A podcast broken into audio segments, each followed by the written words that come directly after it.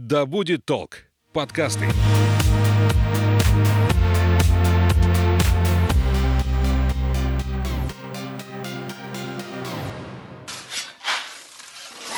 из уха пошла кровь, и тогда я уже поняла, что все, пора всплывать. Погружение было не на такую большую глубину, но впечатление на всю жизнь. Байкальские воды продолжают хранить золото Колчака. У Атлантиды есть будущее, и памятников археологии нет там, где их не ищут. Привет! Это подкаст «Чего докопались?» и здесь вместе с археологом, профессором и кандидатом исторических наук Борисом Конниковым мы занимательно и просто говорим об археологии. Борис Александрович, добрый день. Добрый день, Даша. Вы знаете, э, вот 70% поверхности земного шара покрыта водой. В связи с этим есть такая шутка, что нашу планету более правильно было бы называть вода, а не Земля. Что вы про это думаете? Ну, какая-то, какой-то смысл в этом есть действительно две трети э, земной поверхности – это море. Ну, так уж принято, и слово «земля» имеет такое э, многозначительное звучание на сердце сразу. Особенно представляешь себе моряка на корабле, который долго плавал и земля. Чтобы вернуться Я, домой. Да, какое чувство он вкладывал. Но это э, лирическое отступление. Это лирика у нас. Да. А вот археологам, чтобы изучать артефакты культурного наследия и историю в целом, периодически приходится иметь дело с археологическими э, раскопками, экспедициями под водой. И это затонувшие корабли, города, которые вследствие каких-то катаклизмов были погружены да. под воду, да, да. Какие-то отдельные предметы древности. Все это требует тщательного анализа, учитывая, э, что воды на нашей планете очень много, поле для исследований поистине огромное. И для этого у нас есть э, такая научная дисциплина, как подводная археология. Вот когда она вообще появилась, как зародилась, и можно ли ее воспринимать как отдельное направление в археологии? Ну, знаешь, с чего я начну? С одной э, цифры, э, которая, конечно, вызывает э, много-много вопросов. Организация ЮНЕСКО. ЮНЕСКО. ЮНЕСКО, занимающаяся культурным наследием, мировым культурным наследием, почему-то взяла на себя смелость посчитать, сколько памятников археологии находится в воде. И оно назвало эту цифру 3 миллиона – так, 3 миллиона. Как это я, к такому выводу с, э, Ну, во-первых, вот законный возникает вопрос, а как это подсчитано?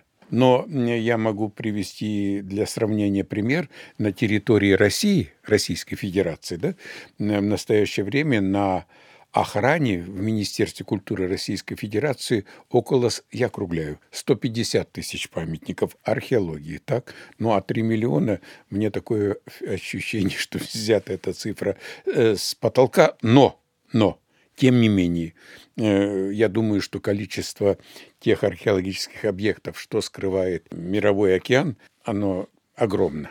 Действительно. И, кстати говоря, именно ЮНЕСКО 2 ноября 2001 года угу. признала затонувшие объекты возрастом более 100 лет культурным да, наследием. Да, То есть да, э, далеко да. не все, что вы находите там в море, в отпуске или на даче в речке, вы можете забрать себе. Это может охраняться законом. Да, да.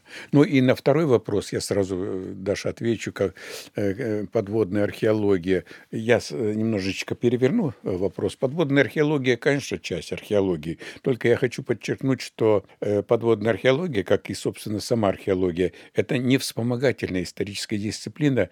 Здесь некое содержится такой, знаете, унижительный смысл для угу. археологии. Она самостоятельное э, научное направление, которое, ну, решает серьезные научные задачи, нужные не, не только для удовлетворения любопытства, да, но и для того, чтобы человечество зная свое прошлое, могло прогнозировать свое будущее. Мы об, об этом уже говорили в нашей передаче. И если археология зародилась, как и другие, многие другие гуманитарные науки, а, археология прошла в своем развитии ну, два основных этапа. Это э, этап такой любительства, длившийся многие века, и где-то в середине XIX века она стала научной дисциплиной. И подводная археология, как часть археологии, тоже в своем развитии прошла э, два этапа. Я сразу могу привести э, примеры в, обоснование вот своего высказывания о том, что в эпоху Возрождения в 15-16 веках впервые проявился интерес к тем памятникам древности, что скрывала вода. В 15 извините, веке, допустим, заинтересовались остатками кораблей, которые затонули на озере Неми. Это вблизи Рима. Был такой сумасшедший э, римский император Калигула. Ну, он своего коня возвел в сенатор. Больше комментариев не нужно. Да? Так э, он, э, он на этом озере построил корабли, э, деревянные корабли, и они затонули. И в 16 веке их попытались поднять, э, ну, во всяком случае, их обнаружили, поднять не удалось. Ну, но, хотя бы зафиксировали. Да, зафиксировали.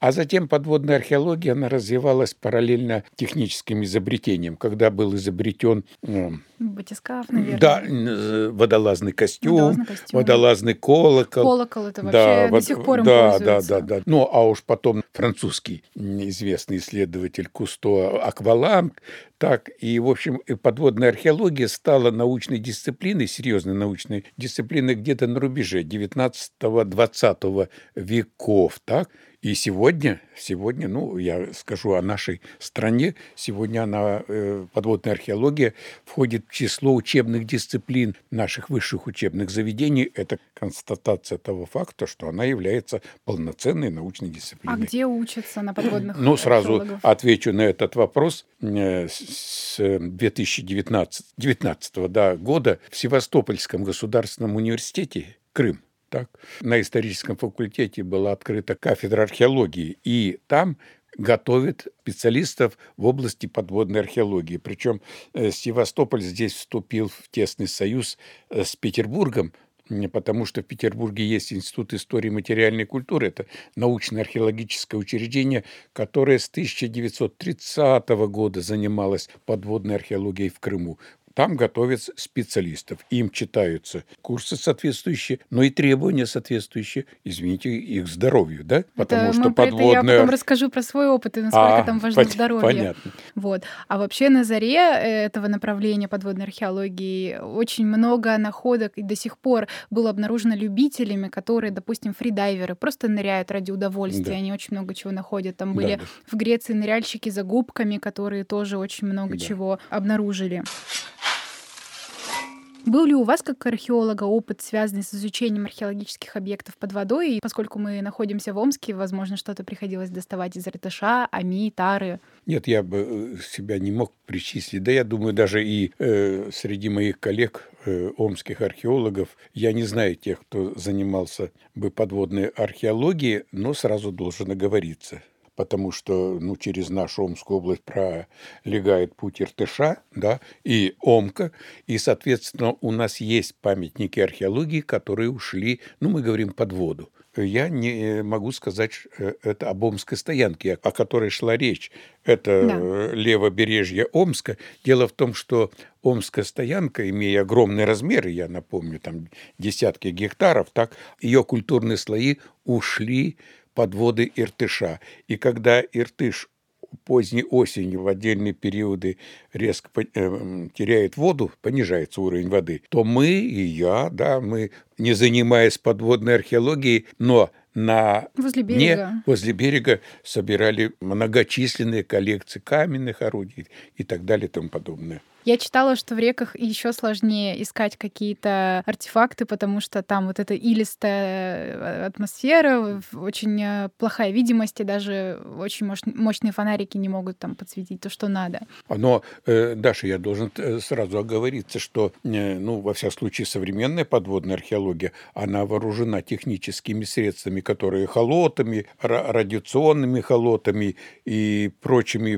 приборами, которые позволяют сквозь вот эти донные отложения, да, и даже если есть, извиняюсь, гидрокерны. Гидрокерн mm-hmm. – это такой прибор, который позволяет... Э, им геологи пользуются, но археологи, естественно, заимствовали, когда просверливаешь дно и вот колонку вытаскиваешь в керне, колонку, которая отражает основные наслоения, состав наслоения. иногда там фиксируется то, что мы называем в археологии культурный слой с остатками следов жизнедеятельности человека.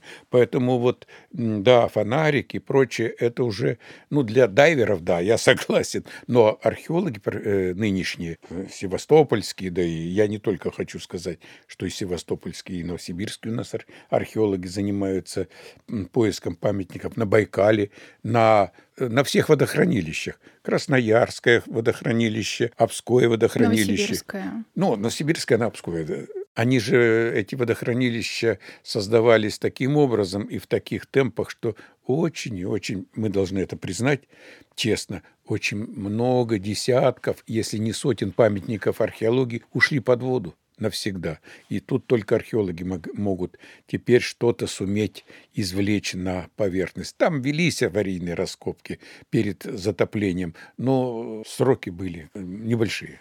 А вот по поводу снаряжения, оно Да. действительно у подводных археологов внушительный такой стартер-пак, по крайней мере, Да. того, кто э, проводит исследования в море. Это, например, обязательно нож от водорослей, в которых можно запутаться. Это дубинка от акул, что меня удивило, отбиваться от акул и так далее. Ну, компас, конечно, и еще оборудование, А, которое... лопат, а, а лопата И археолога? лопату с собой берут. А, да, а, но только я сейчас поясню, что такое лопата. Для подводного археолога это, это ги- гидропомпа. Гидропомпа. Помпа, которая э, высасывает э, культурный слой, ну, подает его наверх. Э, так, сначала археологи фиксируют, фиксируют э, вот все как по-настоящему, как на Земле. Колышки, квадраты, э, фиксация находок, где, как они лежат, э, Вот фиксация... это меня, кстати, удивило. Насколько я поняла, Ага. в начале, в- когда подводная археология развивалась, цель Да. была просто все достать побыстрее, да, ну, и там это изучалось. естественно, да. А сейчас важно еще фиксировать, потому что К- это как и на Земле, как и на да. Земле, Даша. Дело в том, что если мы того же уважаемого Шлимана вспомним, так, э, Генриха Шлимана, то первые его опыты до того, как он сел на студенческую скамью в Сорбоне и прослушал курс, трехлетний курс археологии, там, в том числе античный, он же то же самое, так же действовал, так сказать, как, прошу прощения, ну, кла- кладоискатель. Мгм. А сейчас это обязательное условие. И открытый лист нужно, я это подчеркну, э, что э, вот мы снова можем вернуться к этой теме. Дайверы, которые ищут и ищут. И сла- А вот, ищут. кстати, дайвинг и Да. водолазы. Это дайверы, это же те, кто ради развлечения, Да, получается, да, да, да. ныряют. А Да. водолазы это уже профессионалы, которые совершают более продолжительные погружения,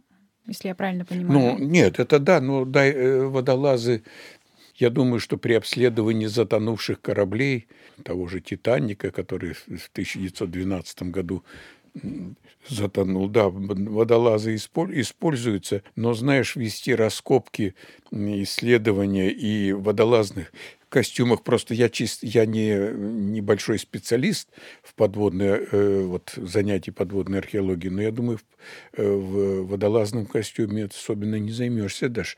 Можно быстро на неприятность большую. Ну, Ну, то есть нужно что-то подвижное. да, да, да, да, конечно. Как часто археологам приходится работать именно под водой?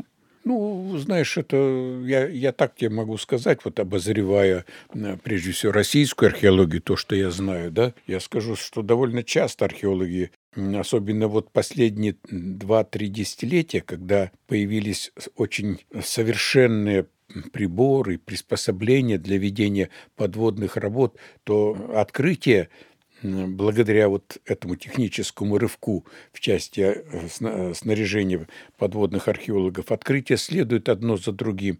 И выдающиеся открытия не менее значимые для исторической науки, чем и открытия, сделанные, как мы говорим, в поле, ну или на земле. А вот давайте поговорим об этих самых открытиях. Да. Какие самые значимые открытия были произведены вот за последние десятилетия? Ты знаешь, вот ответить на этот вопрос сложно, потому что для, может быть, э, пусть на меня слушатели не обижаются, вот для, может быть, обывателей это вот открытие, это несколько мешков золота или А вот, золотых слитков, Да, да? я могу про это рассказать. Я А, видела да. фотографию. э, в Египте нашли очень много якорей, которые там очень-очень древние. Я Да-да. смотрю, целую выставку открыли. Вот они стоят ржавые такие. Да-да-да. Я как обыватель, ну как человек, который ничего в этом не понимает, думаю, ну господи, ну а в чем ценность-то? Ну прийти посмотреть на ржавые якори, если бы вы их, вы их например, как-то отреставрировали, там, сделали посимпатичнее. Ну, может быть, только действительно археологи могут понять истинную ценность. Ну, я сразу отвечу же, Даша, вот э, для археолога, знаешь, вот ржавые там или прочее железо, только с точки зрения, как шло э,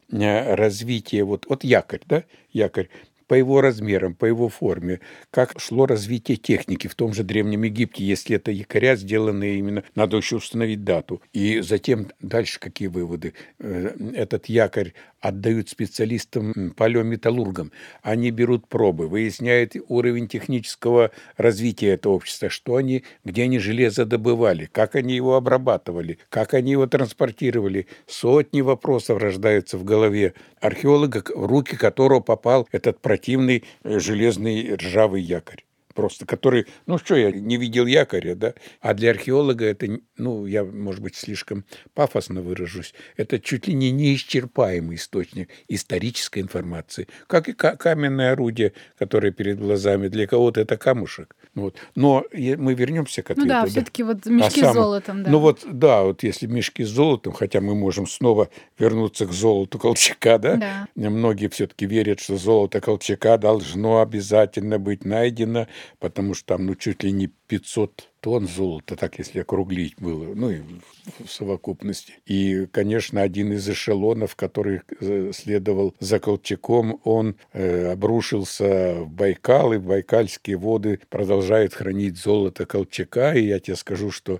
попытки э, достать? достать предпринимаются ну, бог с ними, сказать, что, ребята, не ищите это золото, посмотрят, ну да, знаем мы тебя сам, наверное, сам да, запланировал. То есть они не поверят. Ну, а вот если говорить о самых интересных открытиях, скажем, у берегов Испании, ну, Испании так, в подводную пещеру несколько дайверов погибли, пытаясь проникнуть ну, такая профессия, она связана да, она с известными, опасная. да, опасными. И тем не менее эти дайверы, ну и, и живые, они проложили дорогу для архи подводных археологов. Они смогли проникнуть в эту пещеру подводную. И что их там встретило? Э, в пещере, заполненной водой да, их встретило то, что в археологии, в науке является э, сенсацией. Их встретила ну, пещерные росписи. Причем росписи не вчерашнего дня 21 века, а росписи каменного века. Э, даже уточню, э, эпохи Верхнего Палеолита – это 40 тысяч лет до нашей эры. Вот эта пещера, когда, конечно, она не была под Затоплена. водой, да, но когда они наткнулись на это, э, археологи подводные наткнулись на эту панораму рисунков, это, знаешь, галерея, Третьяковская галерея, ну, только каменного древняя. века, да, древняя, да, вот. Это первое. И там же нашли следы древнего человека, остатки его орудий труда. Или возьмем Сирию, так, ну, там есть город, который сейчас является военно-морской базой России. Там археологи, сирийские и российские уже, подводной части этого города, в воде открыли целый город с колоннами, множеством всевозможных амфор, скульптур. Далее еще не менее интересные вещи были открыты на территории э, Крыма. Так, на восточной части Крыма был открыт город, ушедший в воду. Его с 1930 года э, раскапывают наши советские, теперь российские археологи. Там и вазы, и вазы египетские, и вазы э, греческие, и вазы сирийские и так далее. Это очень важно для археологов. Ну, то есть очень много таких открытий. Повторюсь, и золото открывают. Конечно, я не, не хочу обходить этот вопрос. Ну и, конечно, сенсационные открытия. Дело в том, что когда Древний Рим завоевал Грецию, то римские императоры, не отличавшиеся особой культуры, скажем, они грабили Грецию. А в Греции был, была великолепная скульптура, бронзовая, э, мраморная. Ну, э, там я не, имена не буду великих скульпторов называть, они известны, да, там Фидий, только фи, имя Фидия. Вот. И э, они давали поручения, на кораблях везли эти бронзовые мраморные статуи, они затонули, их всех подняли. Их многие подняли, греческие археологи. То есть вот такие открытия. У нас на Байкале – сделаны открытия интересных памятников каменного века э, четвертого, третьего тысячелетия до нашей эры. То есть я, знаешь, э, афоризм одного археолога, замечательного русского археолога Александра Андреевича Спицына приведу. Он так, э, профессор Петербургского императорского университета, дореволюционно еще, что памятников археологии нет там, где их не ищут. Угу, Все. Угу. Где, они, где их ищут, они там есть. А вот мне все золото покоя не дает. Да, Вы да. мне как-то раз сказали, что если поднять все золото с дна морского, который там есть, то это обвалит мировой финансовый рынок. То есть там действительно настолько да, много да вот этого всего? Ну, это, это так. Это так. Ну, я не берусь, я не экономист, не берусь обрушить или нет, но я представляю, я, ну, естественно, относительно неплохо знаю археологию Мексики, археологию Южной Америки, там инков, майя, ацтеков, альмеков. Это те народы, коренные народы Центральной и Южной Америки, с которыми связаны сегодняшние мексиканцы, перуанцы, там, и аргентинцы и так далее, и так далее. И в этих странах э, до прихода испанских и прочих колонизаторов в больших количествах добывалось золото. Из золота там сделаны огромное количество предметов. Я их не перечислю. И статуи, и посуда, и украшения, и парадное оружие, ну и так далее. И все это жадный э, до золота белый человек, я имею в виду прежде всего испанцы, португальцы, они все это погружали на корабли, везли себе для своих королей, себя не забывали. Но ну, каждый, наверное... По естественным причинам да, корабли да, тонули. Да, корабли тонули, это парусный флот, море. Поэтому, конечно, на, на дне морском, и я вам так скажу, что, Даша, ну, это знают любители, конечно, да и не только любители, что у нас ведь море карт – которые можно приобрести за энную сумму. На этих картах все э, места крушения кораблей, каравелл, э, нагруженных золотым песком, золотыми слитками отмечены, и вы можете их купить и немедленно отправиться туда и попытать свое счастье. Таких людей, ну, я не знаю, я не рискую их назвать чудаками, тут разные причины могут быть. Надежда сразу разбогатеть, это она присуща людям, с, наверное, с животного состояния. Ну, а мы сейчас поговорим, давайте, да. про опасность профессии. Может быть, да. Надежда немножко поутихнет. Да, да, да, да. Расскажу прежде всего про свой опыт дайвинга. Он у меня случился в Турции. Я погружалась э, как турист вместе с инструктором, конечно же. Это э, погружение было не на такую большую глубину, но впечатление на всю жизнь. Э, во-первых, во-первых, почему нужно очень хорошее здоровье? Я думаю, нужно проходить какие-то обследования перед тем, как погружаться, потому что я начала погружаться, у меня сразу же очень сильно заболели уши. Да, да, да. Давление. Давление начало действовать, и мне сказал инструктор, мы будем погружаться, у тебя перещелкнет в ухе, и все пройдет. Вот у меня не перещелкнуло ничего, а под конец, вот под самый конец, из уха пошла кровь, и тогда я уже поняла, что все, пора всплывать. Вот такой дайвинг получился, конечно. Но перед этим как бы вот эта вот жажда приключений, впечатлений, мы там немножко поныряли. Ну и, собственно, это первое, это здоровье, а второе — это страх глубины, который может появиться внезапно внезапно. И это тоже психологически нужно готовиться, потому что при самом первом погружении у меня случилась первая в жизни паническая атака, потому что я в какой-то момент поняла, что я вообще не в безопасности, я в какой-то незнакомой для себя среде, и у меня возникло вот это вот какое-то просто жгучее желание сорвать с себя маску и вспл- всплыть, и на глубине. И я, знаете, просто вспомнила каким-то чудом фильм «Эверест», а там рассказывалось про то, что альпинисты высоко в горах, у них тоже вот такой бзик иногда происходит, они начинают одежду срывать. Ну, вот так да, вот работает да, психика. Да, я как-то да. успокоилась, мы всплыли, но я поняла, готовясь к этому выпуску, вспоминая свой опыт дайвинга, насколько это опасное э, мероприятие. И даже, во-первых, они всегда, насколько я знаю, с напарниками погружаются. И что меня очень удивило, ты погрузился, допустим, на глубину ниже 30-40 метров, и ты не можешь быстро всплыть. Ты должен какой-то постепенно подниматься. Да, да. Иначе кессонная, кессонная болезнь, болезнь да. может появиться. И, в принципе, э, археолог подводный может посещать место раскопок всего лишь по 45 минут в день двумя короткими пробежками. Это мало очень.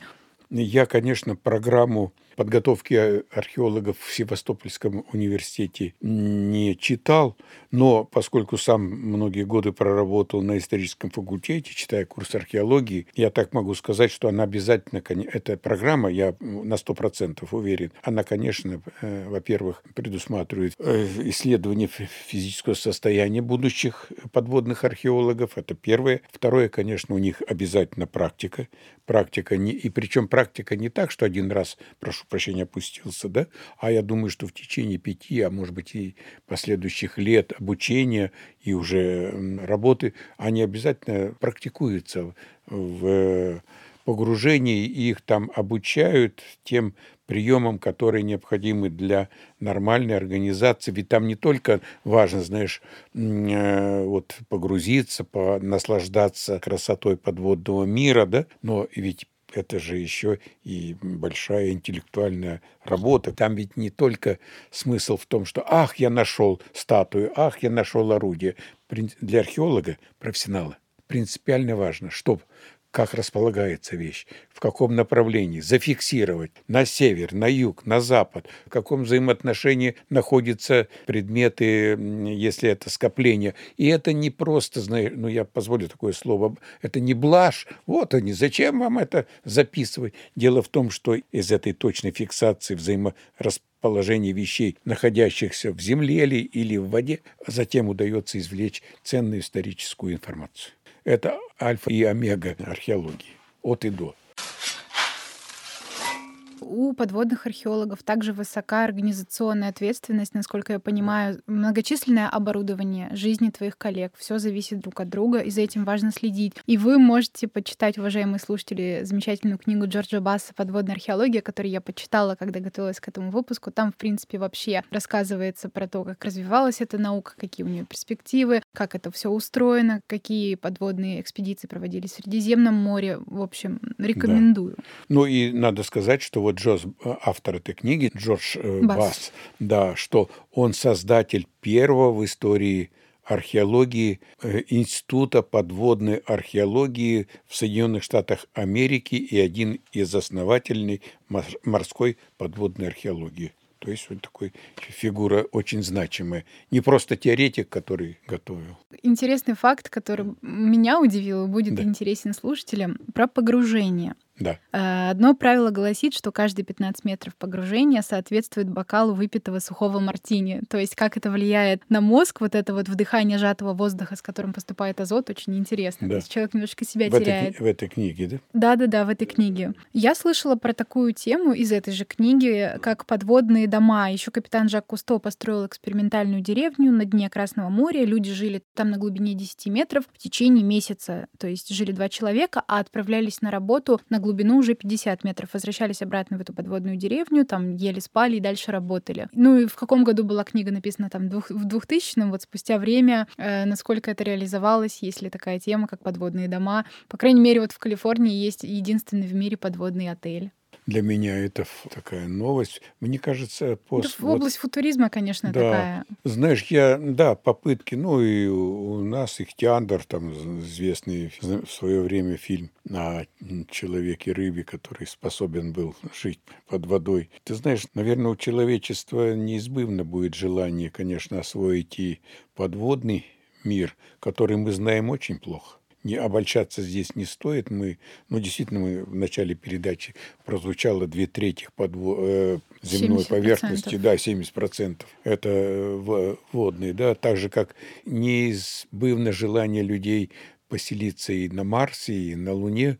Но я, э, знаешь, убежден, что при всем том, эм, что будет совершенствоваться технологии и так далее, то подобное человечеству не удастся, уж позволю себе так категорически, не удастся прочно освоить подводное царство, прочно освоить в том смысле, чтобы там жизнь. Вся эволюция человека, она э, имела место, знаешь, в течение, по крайней мере, двух десятков миллионов лет эволюции человека от их животных предков, ну, uh-huh. до, до нынешнего, она происходила на Земле. Хотя, хотя мы все с вами произошли из океана.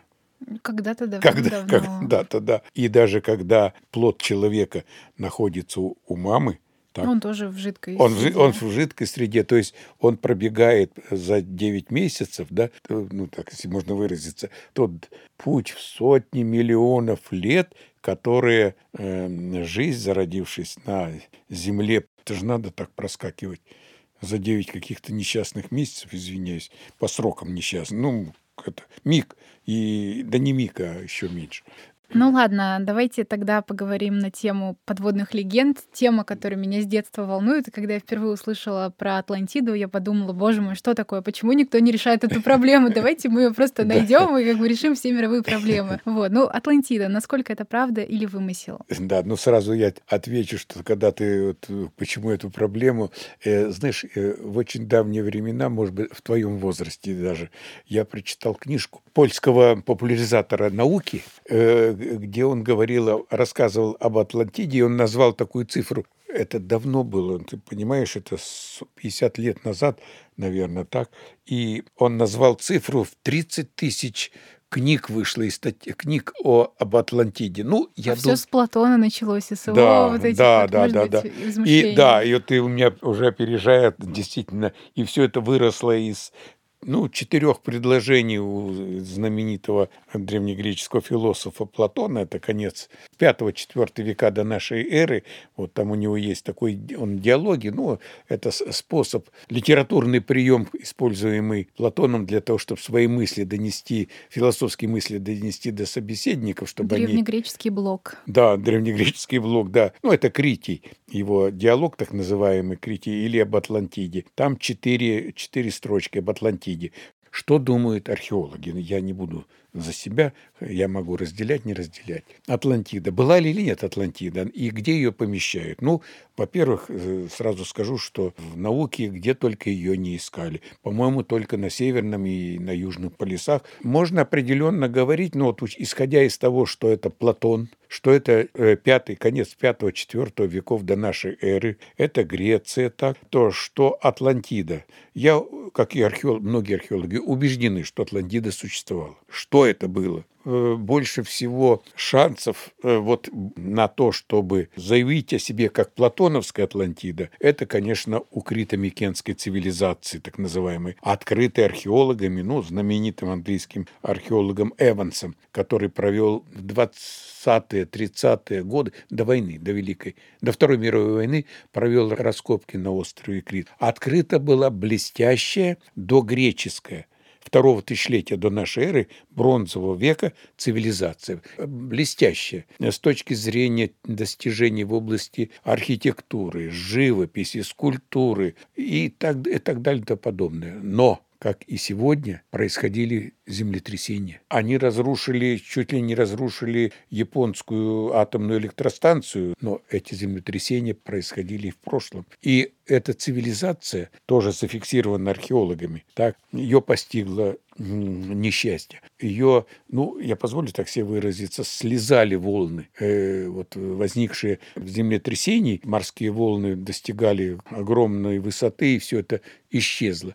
И, конечно, мы с вами давайте вспомним наши многие сказки, наши легенду о кижах и так далее эти, мы говорим, легенды, сказки, русские или сказки об Илье Муромце, извините, не сказки, былины, они всегда с преувеличением. Конечно, это такая особенность человеческой подачи событий, которые происходили в прошлом. Это и нам с вами... Ну, как испорченный телефон. Да, да, да, и нам с вами это иногда присуще. Так, мы так преувеличиваем, сами раскрываем большие глаза и рассказываем об этих вещах. Они на самом деле, они выглядели более миниатюрные. Вот я думаю, что что больше всего на э, Атлантиду Платоновскую Атлантиду, может претендовать та цивилизация второго тысячелетия э, до нашей эры, которая располагалась на острове на Крите, на, на других островах, и которая была вот внезапно где-то в 15 веке. Так, э, специалисты, археологи этим занимаются, э, этой цивилизацией, датируют. Где-то в 16-15 веках до нашей эры э, она погибла.